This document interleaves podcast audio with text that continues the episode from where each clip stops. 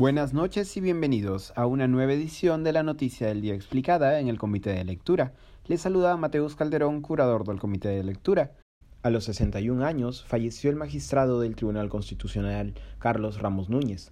La razón de su muerte fue un paro cardíaco durante la madrugada de hoy martes.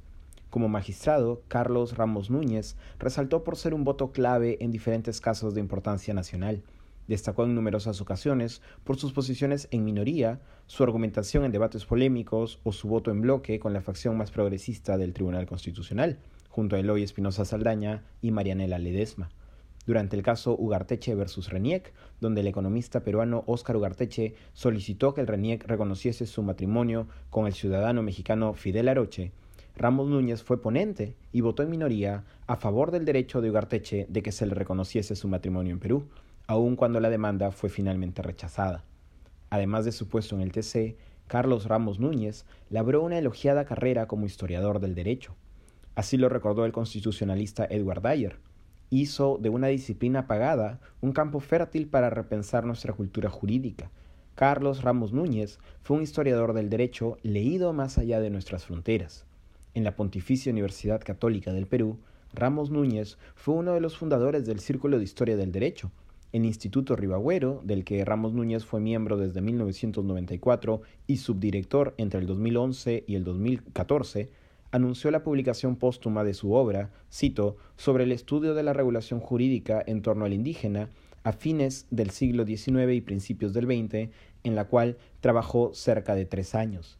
La presidencia de la República, la presidencia del Consejo de Ministros y la presidencia del Congreso lamentaron todas la muerte del magistrado.